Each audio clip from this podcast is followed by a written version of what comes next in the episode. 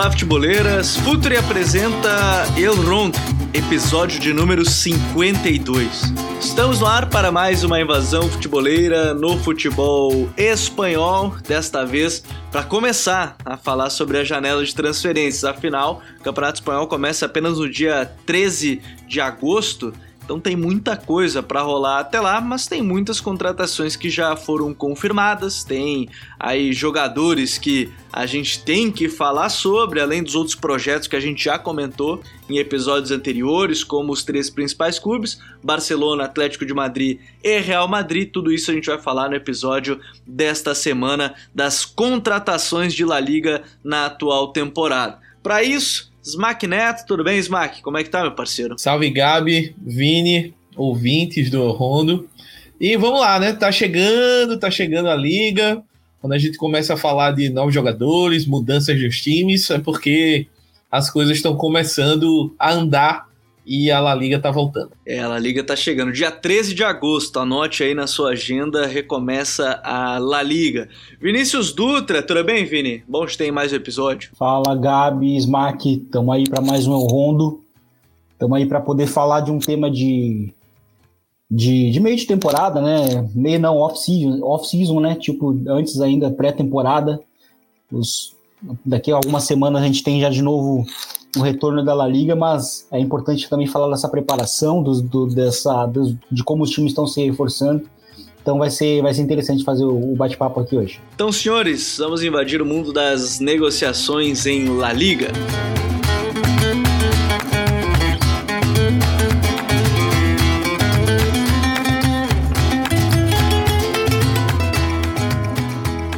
Temporada ela tá para começar e bem como o Vini disse, ainda é o nosso off-season, né? O pré-temporada aqui que a gente vai comentar hoje, falar desses jogadores que estão chegando. É, entre esses jogadores, um deles é que a torcida do Barcelona está esperando, que é Lionel Messi, né? Não está sem contrato. Aquela coisa, né? O Laporta vai contratar mais um jogador free agent nessa janela que aparentemente é Lionel Messi, mas aí Há alguns outros detalhes financeiros que impedem, inclusive, a, o registro de jogadores já contratados pelo Barcelona. Mas para a gente não ficar focando só nos três principais, porque a gente tem três podcasts, que é só você voltar um pouquinho no feed, que a gente falou de maneira mais específica e, e naquele momento as contratações dos três estavam bastante definidas, né? Tanto com Barcelona, Atlético de Madrid e, e Real Madrid. A gente vai falar sobre eles no episódio, mas a gente vai começar é, falando de outras equipes. Uma que Olha, ô Vini, a gente fala toda hora, né? A gente costuma falar que é uma das equipes que mais gera curiosidade para esse, esse início de temporada, que é o Celta, né? O Celta de Vigo, com, sob comando de Eduardo Cudê, que fez aí, neste momento, três contratações, uma subindo da filial, né, que é o Carreira, e aí tem duas contratações de jogadores que um deles já tinha trabalhado com o Cudê, que era o Franco Serve, surgiu sob o comando do Cudê, né, no Rosário Central, e o outro é o goleiro, o, o Matias de Turo, goleiro da Universidade Católica, trabalhou mais recentemente com o Ariel Holan, né, enfim... Duas contratações que já começam a mudar um pouquinho aí a cara da, da equipe do Celta, porque chega um goleiro, que é titular, sem dúvida alguma é um goleiro titular, e aí o, o Franco serve é aquela dúvida se vai ser titular ou não, porque de fato ele é um meia, meia atacante, não é um 9, né, que é o que talvez o, o Cudê buscasse, né? Tentou no Facundo Ferreira, que rescindiu seu contrato, em algum momento tentou empréstimo do, do próprio do próprio Pelistre, da equipe United, e ainda anunciou, né, o Ravi Galan, que é mais um nome que tá para fechar né, com a equipe. O que, é que te parece essa janela de início aí da, da equipe do Celta? Porque o Kudê queria, é, se ele quiser dar o salto a mais, aparentemente essa é a temporada. Eu acho que o, Celta está sendo bem, tá sendo bem específico dentro daquilo que ele precisa, né? Então buscou até de uma maneira bem espanhola, né, um, um goleiro. Depois ali o Serve, que é que também acho que é um jogador para uma posição que o Celta precisa, desde o início da temporada. É um jogador já de perfil Kudê é, o, Ravi, o Galan também chega nesse sentido, para ser um, um reforço, para encorpar também um pouco o time. Então acho que me parece ser bem interessante a janela que, que faz assim o, o Celta, justamente para manter o, o, o bom, manter né, o bom momento positivo que o, que, que o time teve a partir da chegada dele. Né? A gente até falava, né? apesar de, do impacto positivo do, do, do Kudê, para o passo a mais é, ser dado, o time do Celta precisava se, se reforçar. É óbvio que é um time pequeno, é um, não, não é um time que tem, é, não tem garantias né, financeiras para poder competir no mercado e se reforçar até um pouco melhor, mas dentro do que dentro, dentro do que o Celta consegue fazer, é, até agora vai conseguindo reforços é, bem precisos, assim, bem cirúrgicos, assim, né? Vai pontuando naquilo que o time precisa, né? É, vamos ver se, se, se, agora também o time do, do, do, Celta foca em outras questões também, como as, as das laterais, porque é, o Aaron ele, ele, ele volta, né? Acho que ele volta de ele volta para o mais volta para o mais de empréstimo, então não tem lateral e inclusive até se falou que o Kudê ia usar a base, né? Semana passada o, o, o Marca estava anunciando isso, que ele ia recorrer à base, já que tal, provavelmente ele não ia ter muito tempo de conseguir alguém. Então, porque o Aaron, ele foi inclusive bom, foi muito bem na, na, na segunda metade de, de, temporada, chegando por empréstimo, né? É, então acho que foi um, foi um jogador que, que, que o própria mais estava pedindo um pouco, de, um pouco a mais pela, pela permanência dele lá na, na Espanha. É, mas, é, enfim, agora é ver se, se, se, como que o Kudê vai definir essas laterais e também ainda, quem sabe, um, um segundo rol ali para quando o Renato Tapa não estiver em campo. Né? Então acho que vamos ver como é que o, que o Celta vai se, se reforçar mais nesse sentido, mas é interessante os, os, movimentos mais específicos que o time tem feito. É, de uma certa forma, assim, é, a, a gente fala de um, de um trabalho que talvez seja agora esse salto, né, que a gente comentou, né, o que pode vir a a acontecer. O fato é que são esses os jogadores, até as notícias aí é, na Espanha dão conta de que o Javi Galan talvez seja nesse momento o último jogador que interesse à equipe. Né? Então não deve ter mais grandes contratações, talvez muito também pelo que o Vini falou, né? É uma equipe gigante do futebol espanhol, é uma equipe com dinheiro, né? Então é, é algo é algo que enfim, eh, não vai, a gente não vai ver grandes, grandes contratações aí na, na equipe do, do Celta. E aí a gente tem, Smack, assim, para tentar pelo menos conseguir falar da, da grande maioria das, das contratações, a gente pode ir, ir mais, mais adiante. Uma janela me chamou a atenção, pelo menos são duas contratações aí pontuais, mas uma me chamou mais atenção de maneira geral, que foi no, no Vigia Real, porque o Submarino Amarelo agora é campeão da Liga Europa, né? Num jogo bem sofrido, diga-se de passagem, na decisão da, da Liga Europa, mas vencemos a Premier League, era o que a gente queria, ganhamos da Premier League, era mais importante. É, que uma contratação que me chamou a atenção mesmo foi a, a chegada agora de graça do, do Mandi, né? Porque é mais um zagueiro para um elenco curto, né, em número de peças. Aí talvez vá virar titular aí o, a nova contratação, o Bolaê Diá, que veio do Stade Reims. Mas assim, o Mandi me chama atenção porque é um zagueiro, boa saída de bola. Será que possivelmente pensando numa possível saída do, do Paul Torres ou, ou Smack? Eu, eu acho que pode ser isso, mas também a gente tem que pensar que o Villarreal vai jogar Champions, né? Vai voltar a Champions vai precisar dar uma encorpada no elenco, né? Para poder conciliar a liga e a competição europeia. A gente sempre comenta aqui no, no podcast que às vezes as equipes que não têm o mesmo potencial de investimento ali que o trio Barça, Real e Atleti, elas se perdem um pouco na liga porque tem que dividir as atenções e às vezes o elenco não está tão preparado para isso. Então acho que vejo como pontual essa contratação. É, Paul Torres é um baita de um zagueiro. A Euro não o valorizou tanto quanto eu esperava que fosse valorizar. Ele foi acabou sendo reserva para o Laporte e para o Érico Garcia no, na reta final ali da, da competição, né? Entrou em vários jogos, foi importante, mas não foi o titular que eu achava que seria. Então isso também se não desvaloriza, mas pelo menos não valoriza mais o jogador. E a gente está vivendo um mercado que está bem complicado, né? Tirando os times da, da Premier League, como a gente estava conversando aqui no pré no pré-gravação, não tem muita gente gastando. Então, talvez o Paul Torres fique meio por falta de proposta mesmo, proposta à altura do jogador. Então, o Villarreal pode estar reforçando aí um setor pensando mais nessa questão do, do elenco mesmo e ter um elenco suficiente para equilibrar a Liga e, e, a Champions, fazer uma grande campanha nos dois, que eu acho que o clube tem condições de fazer. Mas gosto, gosto da contratação, acho bem interessante.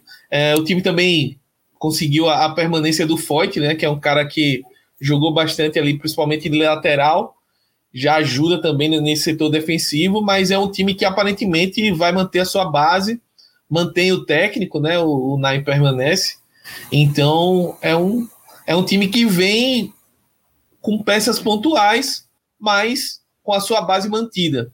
Pelo menos até agora, é o mercado do Villarreal é pontual e mantendo os grandes reforços, eu diria que são manter, principalmente Paul Torres e Gerard Moreno, que foram os dois destaques aí da temporada.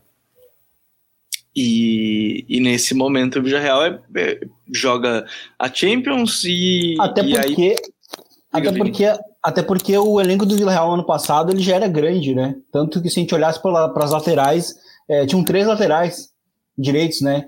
E dois laterais esquerdos muito bons. Então, assim, é, o Villarreal já tinha um. Não tinha muito porquê de se movimentar de novo por dois anos seguidos. E aí, como o Ismael falou, é, foi muito mais pontual também pensando agora em elevar né, o nível, né, né, dentro dessas contratações pontuais, buscando elevar esse, um, um pouco do, do, do, nível em si, né, e para jogar Champions, já, né, já que é uma, uma, uma, uma, temporada de Champions, e, e, e, ter jogado, a, ter jogado a, a Europa League esse ano com um elenco já mais encorpado, né, embora o time até tenha perdido um dos laterais, né, o, o é, uh, já, já deu uma boa noção para o Vila Real como é jogar duas competições ao longo do ano.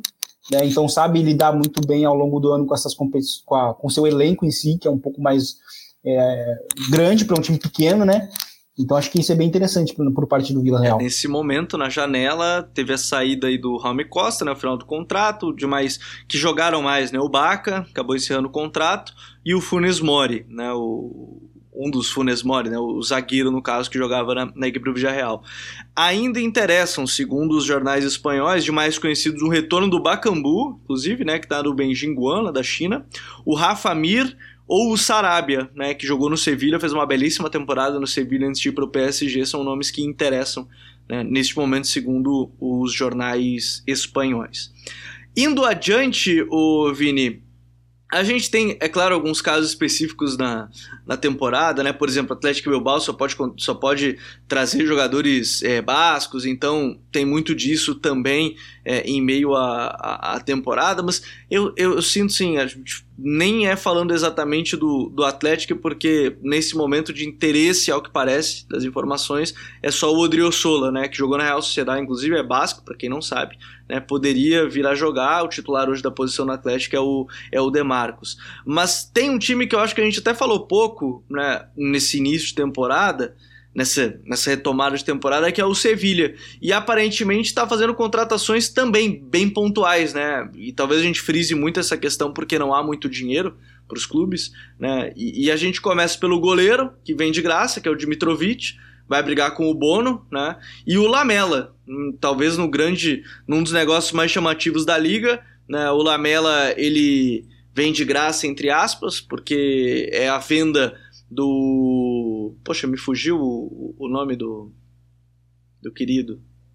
Do Brian Gil, mais 25 milhões de euros, né? A saída do Brian Gil, mais 25 milhões, e a chegada do Lamela. Duas contratações bem pontuais e nenhuma delas que é que chega para ser titular absoluto, né, Vini? É, o, no caso do, do, do Sevilha, é, foi uma oportunidade de mercado, né, novamente, que surgiu, é, o time ganhando dinheiro é, com isso, é, com um jogador que não, é, que não jogava pelo clube há dois anos e que não seria, talvez, não, talvez até não seria titular, porque o Sevilla tem o time titular em si bem, é, bem estruturado, né?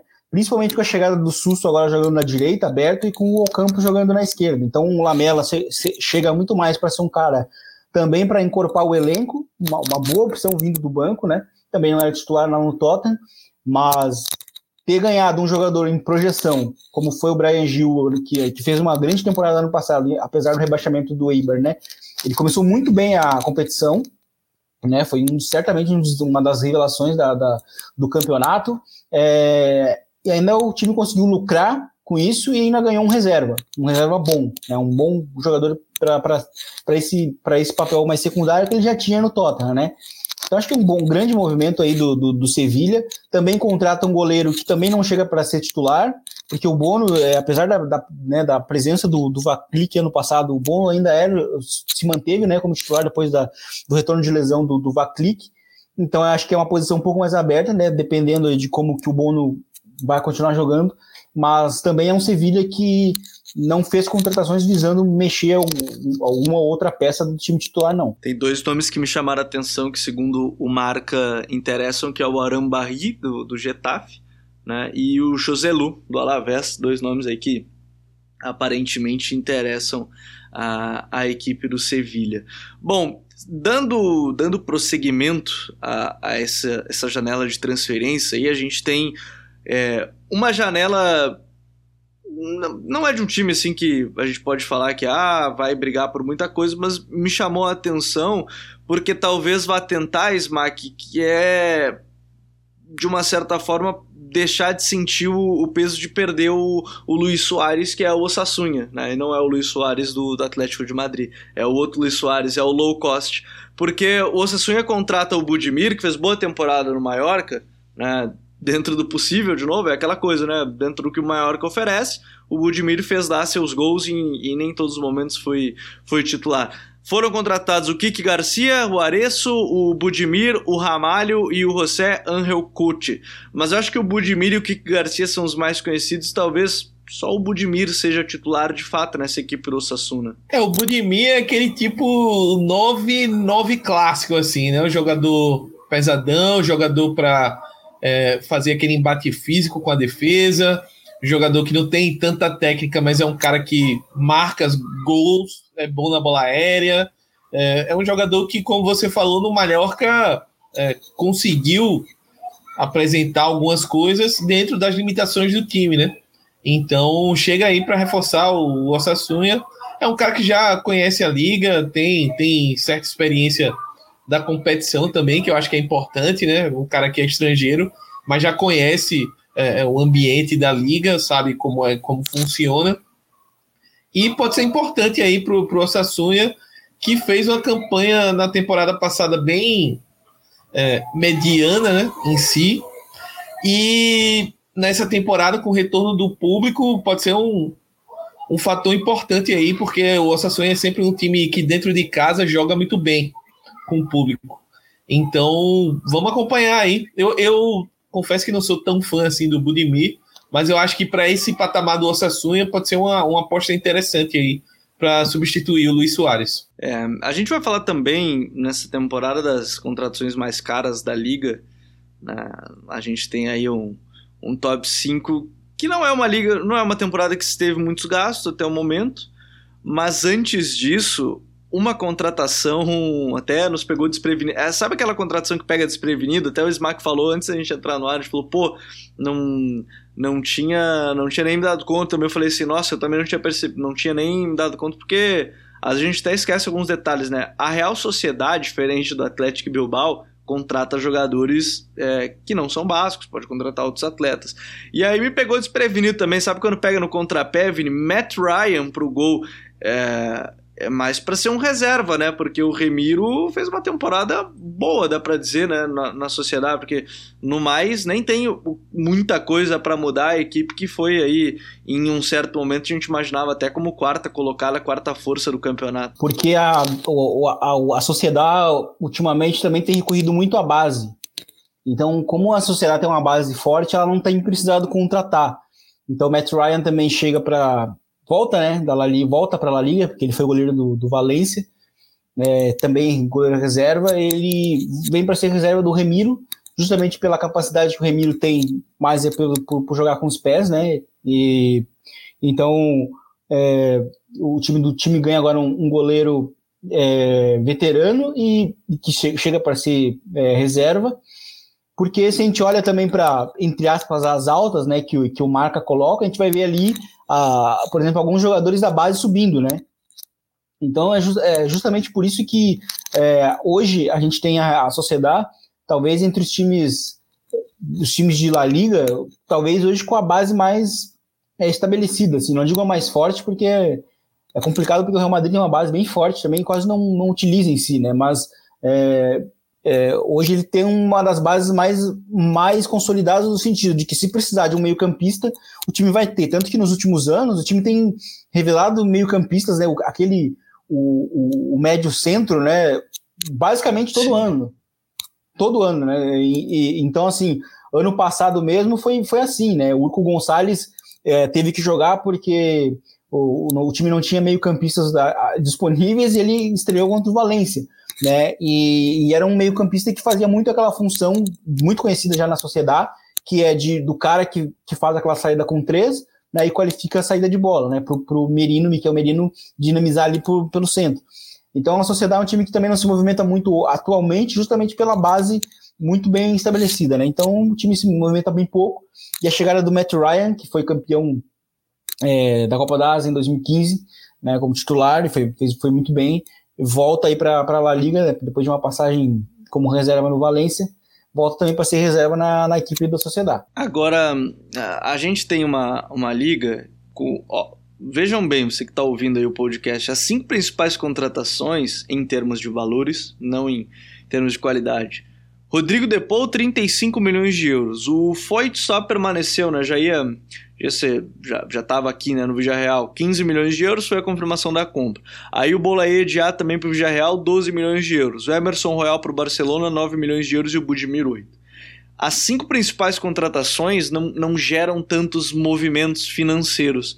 E, e eu acho que a gente tem que até colocar isso, isso em pauta, porque a gente olha esses nomes talvez o que gere mais, mais expectativa mesmo hoje seja o Depou, né, Smack? Não, porque no mais não tem muito para onde fugir nessas contratações. Aí você tem o Alenhar por 5 milhões, o Franco Serve por 4, Marconi por 4, Morales por 4. Não tem contratações de, de muito valor. O Arzamendia, que é uma contratação interessante, indo para o Cádiz por 2 milhões de, de euros, enfim, que a gente vai falar também. Ele, o Thomas Alarcon, também vindo do Chile, o, a equipe do Cádiz aí jogadores da, da América do Sul, mas a gente olha as cinco principais contratações e não tem um movimento tão grande financeiro também, né? Só o Depou talvez chame mais atenção nesse momento. Além do Emerson Royal, talvez, né? O Emerson ainda, ainda entre nessa, nessa fase. Eu acho que, tirando a Premier League, né? Que é, é um, um patamar absurdo financeiro, pelo que eles recebem de cota de TV, etc a gente está enxergando esse mercado bem parado, não só na La Liga, mas em todas as ligas. É, os clubes se mexendo muito pouco, gastando muito pouco, né? Tanto que as principais contratações assim do, do mercado foram de agentes livres, né? Aí a gente pega é, o PSG trazendo o Sérgio Ramos, o Donnarumma, o, o Hinaldo. Messi. É, o Messi é agente livre, mas que a gente já cravou aqui que volta para o Barcelona, então ai do Messi se contrariar o Rondo. É, o próprio Barcelona trazendo o Agüero, é, o Eric Garcia. Então, assim, são contratações de, de pouco. de gasto zero, basicamente, né? Poucos clubes gastando grana mesmo para se movimentar e contratações pontuais. E, a gente está vendo a dificuldade, inclusive, dos clubes que estão precisando é, vender, né? Hoje a gente viu a negociação da, da provável saída do Varane para o Manchester United, mas é um jogador que não queria renovar o contrato. O Real Madrid se viu, entre aspas, obrigado a vender. É, a situação do Barcelona, que está bem complicada, precisa baixar a folha salarial, mas os jogadores não querem abrir mão do salário e não tem quem pague o salário em outros clubes. Então fica essa situação bem complicada. E a La Liga, ela tem o seu fair play ali financeiro, é, além do, do fair play da UEFA.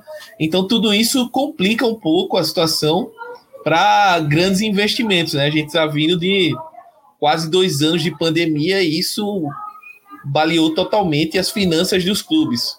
É, é complicado você investir numa, num cenário desse. Então acho que os clubes estão bem tranquilos, pés no chão, é, buscando muitos negócios, ou por free agents, ou por trocas, né? A gente está vendo muita especulação de troca. Ah, vendo jogador Ou aquele aqui, empréstimo que você paga só no final da temporada. É, não, assim, fazendo essas, esses, utilizando esses artifícios para tentar driblar um pouco e tentar reforçar os, os clubes. Mas aquele mercado aquecido, vamos lá, fulano 100 milhões eu pago, não, não, não tá tendo. Eu acho que para isso voltar para o futebol, acho que ainda vai demorar uma ou duas janelas até os clubes se reoxigenarem financeiramente e terem condições de investir. Isso, claro, tirando as exceções absurdas de clube que é administrado por sheik ou por russo, milionário, ou clubes da Premier League que têm uma grana absurda e torram sem medo de ser feliz. Agora, deixa eu fazer de, um, de uma maneira diferente para a gente é, ir para esse debate que eu acho que fica legal, porque a gente já comentou de maneira mais específica sobre jogadores de Barcelona, Real Madrid e Atlético. Mas acho que vai ficar mais divertido se a gente fizer de outro jeito, Vini. Barcelona já fez aí algumas contratações. Eu nem vou colocar o Messi, porque apesar de não ter sido anunciado, é, é aquela coisa que a gente fala, né? É questão mais ou menos de tempo para isso acontecer. É, o Barcelona, hoje, ele tem de contratados o Memphis Depay, o Sérgio Agüero, o Eric Garcia e o Emerson Royal. É, eu acho muito engraçado que nas matérias sem ali o interessa é o Messi. Né? O que interessa, na verdade, nesse momento é, é a contratação do Messi, que, que neste momento está de férias, curtindo, treinando, fazendo uma academia, inclusive. Mas desses nomes, quem é que tem mais chance de ser o cara que vai chegar e, e talvez resolver problemas para o Barcelona? Né? Pô, ah, o Agüero, o 9 que faltava, o Depay, é, é, o, é o Eric Garcia, vai ser titular, é o Emerson, lateral direito. Para quem é que é o jogador que chega e resolve problemas de maneira mais curto prazo para esse Barcelona das contratações na janela? O Depay, porque o Depay ele era um dos principais jogadores da Ligue 1, então ele vem com esse status de ser um dos principais jogadores de uma das principais, uh, principais ligas europeias, é, depois de um fracasso lá na Premier League, mas quando ele era muito jovem, num ambiente completamente é, negativo, um time completamente né, desestruturado, que era aquele time do United. Então ele passou por esse processo de já ter jogado no alto nível, num time de muita pressão, é, teve que dar um pequeno passo atrás na carreira, é, eu digo pequeno porque o Lyon é um grande time e ele, pelo status que ele conseguiu alcançar na Ligue 1, de ser um cara de, um, de ser um cara de que saiu com um status de estrela da, da própria liga é, e também pela, pela capacidade que ele tem é, para jogar em diversas funções no ataque. Né? Então, sem ter que pisar nas mesmas zonas do campo que o Messi. Então, acho que o, o Depay, para mim, é, é a grande contratação e é uma grande visão de mercado que teve é, o Barcelona também, né? Uma grande oportunidade, enxergou e já, já adquiriu. Então acho que para mim o, o, o Depay é importante nesse sentido. Acho que o Agüero também ele é importante, muito mais pelo por ser o cara que vai ter um papel de é, um papel secundário, né? Um papel de muito mais de um cara que vai vir do banco, que pode ser importante para marcar gols no segundo, vindo no segundo tempo. Também perdeu muito de espaço na, na reta final dele de Manchester City.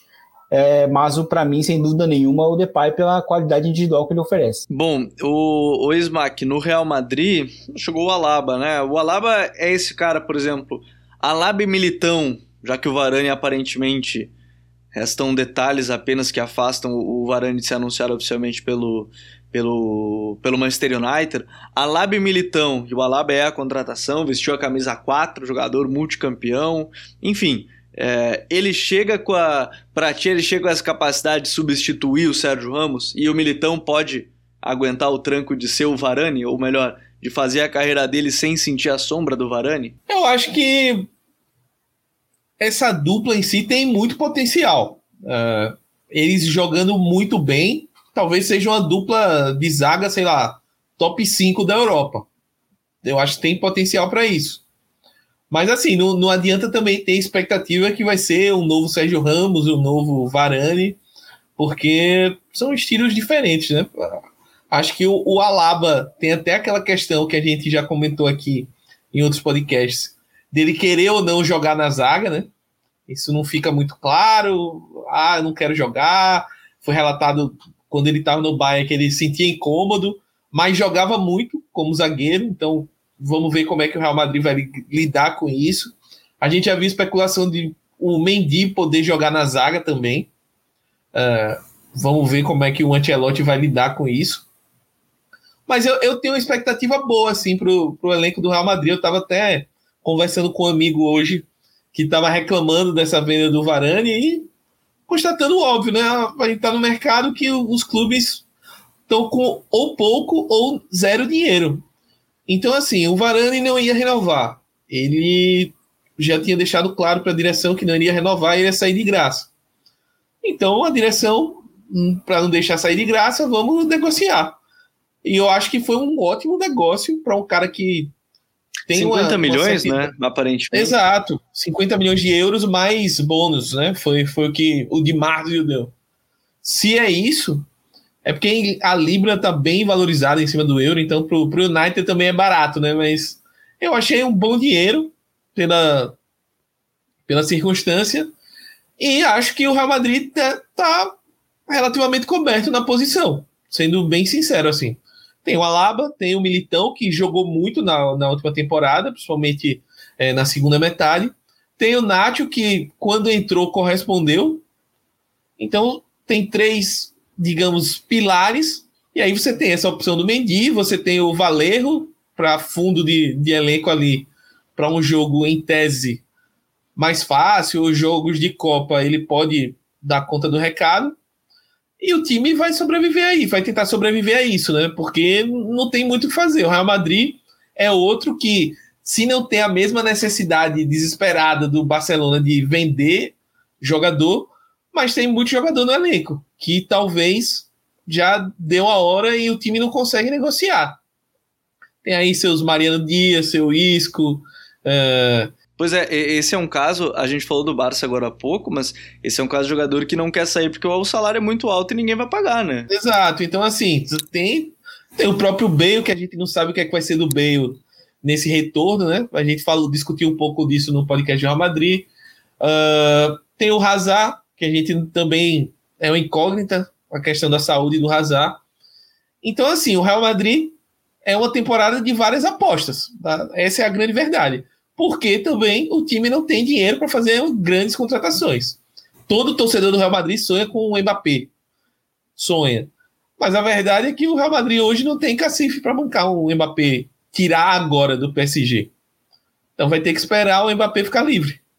Esse é o ponto. Então, e o Mbappé já disse que não vai renovar, né? Aparentemente. É, então, Nesse disco que me disse, né? Porque já disse que ia renovar, disse que não ia, enfim. Então tem que ficar no aguardo e esperar para ver o próximo mercado, até porque, é, ao contrário de outros clubes, o Real Madrid ainda vai ter o problema do, do estádio, né? Porque o público vai voltar, mas o Bernabéu ainda não está 100% pronto. Então vamos ver como é que vai ficar essa situação uh, de público para o Real Madrid. Tem, tem toda essa circunstância, todas esses, essas questões que financeiramente atrapalham o clube. Então não adianta torcedor do Real Madrid se iludir, achar que o time vai fazer uma grande contratação, porque o cenário é de manutenção. Só que eu, eu acredito que se boa parte dessas apostas forem boas, forem derem, darem certo, o Real Madrid tem elenco para brigar pela Liga e chegar longe na Champions. É, naquele time claudicante da temporada passada, foi semifinalista e foi vice da Liga perdendo ali na última rodada, por que não?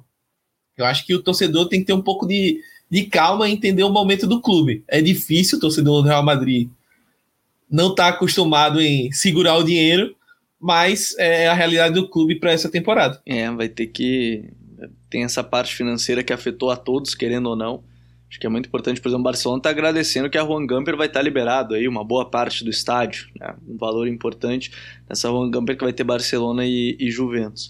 E fechando esse trio de ferro, Vini, Coque, Depou, Lorente é o meio-campo mais intenso dessa liga, hein? É um meio-campo que vai dar trabalho e vai ser um meio-campo de muita profundidade.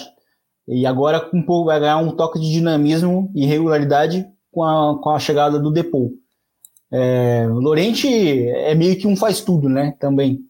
Então ele meio que nem atua mais como um meio campista em si, na, na prática, né? Ele não é um meio campista, ele é um cara que tem uma função também, né? Um rol muito é, claro nesse time do Atlético de Madrid, que é o ser o cara da profundidade ali pela direita. É, então vai ser um meio-campo que é importante justamente porque é, o Coque fez uma grande fez uma grande Eurocopa. O Lorente foi o MVP do time na campanha, foi o mais regular de longe e a gente tem ali o Depou vindo também muito valorizado né, pelo que ele fez na Copa América desse ano e das Copa Américas é, anteriores, né, a do Brasil, a do ano, a que tinha público, né, no, no ano retrasado, que ele foi muito bem. Ali, foi o início talvez do, da, da, ascensão dele no, no na, na, na, Europa novamente e, e depois a gente ele fez uma temporada muito brutal, né, na, na, na Udinese e que mereceu e merecia sim esse passo adiante. Então, onde o Atlético de Madrid para tentar defender esse título é, monta sim, está estruturando sim ali um dos, um dos grandes meio-campos da, da Europa e que é muito importante na Espanha, né? Meio-campo. É, acho que se a gente olha para o campeonato espanhol, é impossível a gente não mencionar meio-campistas, porque é um, como eu sempre falo, a La Liga ela é um campeonato de meio-campistas.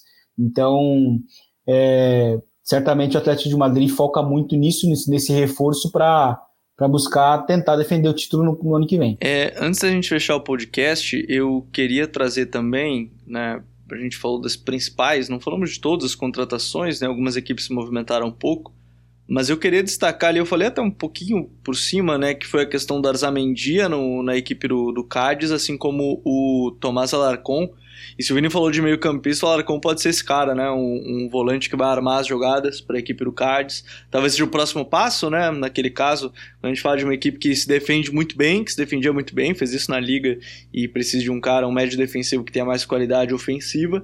E o Arzamendi o lateral esquerdo que já até demorou para sair daqui, né? A gente já falava dele na seleção paraguaia já há algum tempo.